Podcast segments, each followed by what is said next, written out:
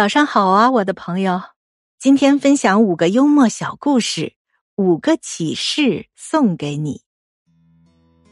第一个小故事：有一位老先生经常到一家商店去买报纸，服务员却总是一脸傲慢无礼的样子。朋友就对老先生说：“干嘛不到其他的地方去买呀？”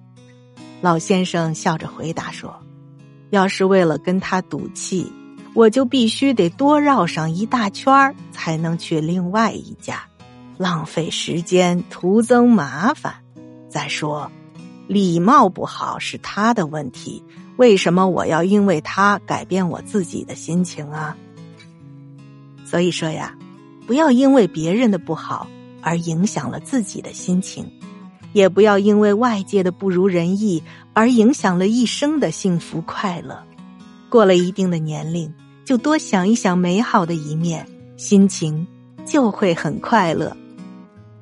第二个小故事，有人问樊迟的名字是谁给取的，另外一个人回答说是孔子取的。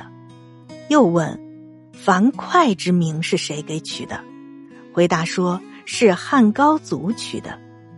又提问说烦恼之名是谁给取的，回答说。这是自己取的。这个小故事告诉我们，有个词儿叫自寻烦恼，还有个词儿叫杞人忧天。世间本无事，庸人自扰之。你能改变的，就不必烦恼，去做就好；你不能改变的，烦恼也没用。所以，有什么可烦恼的呢？第三个小故事。说老鼠和黄蜂结拜为兄弟，邀请一个秀才去作证。秀才不得已就去了，只好被排在了第三位。朋友就问他说：“老兄为何甘心居于鼠辈之下？”秀才回答说：“他们两个，一个会钻，一个会刺，我只得让着他们些了。”所以说呀，不要得罪小人。得罪小人，小人会一直纠缠不止，明里暗里的使绊子，处心积虑的构陷。过了一定的年龄，一定要远离小人，多交益友。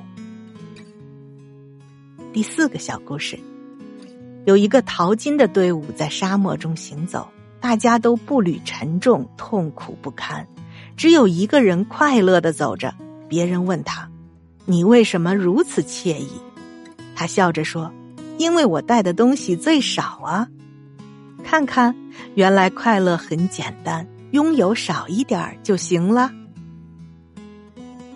第五个小故事：当玻璃杯中装满牛奶的时候，人们说这是牛奶；当玻璃杯中装满油的时候，人们又说这是油。只有杯子空的时候，人们才会看到杯子。当我们心中装满学问、财富、权势、成就和偏见的时候，就不是自己了。到了一定的年龄，不要再惦记金钱地位，要回归本真，做真实快乐的自己。五个小故事送给我的朋友，希望今天你也是快乐的自己呀。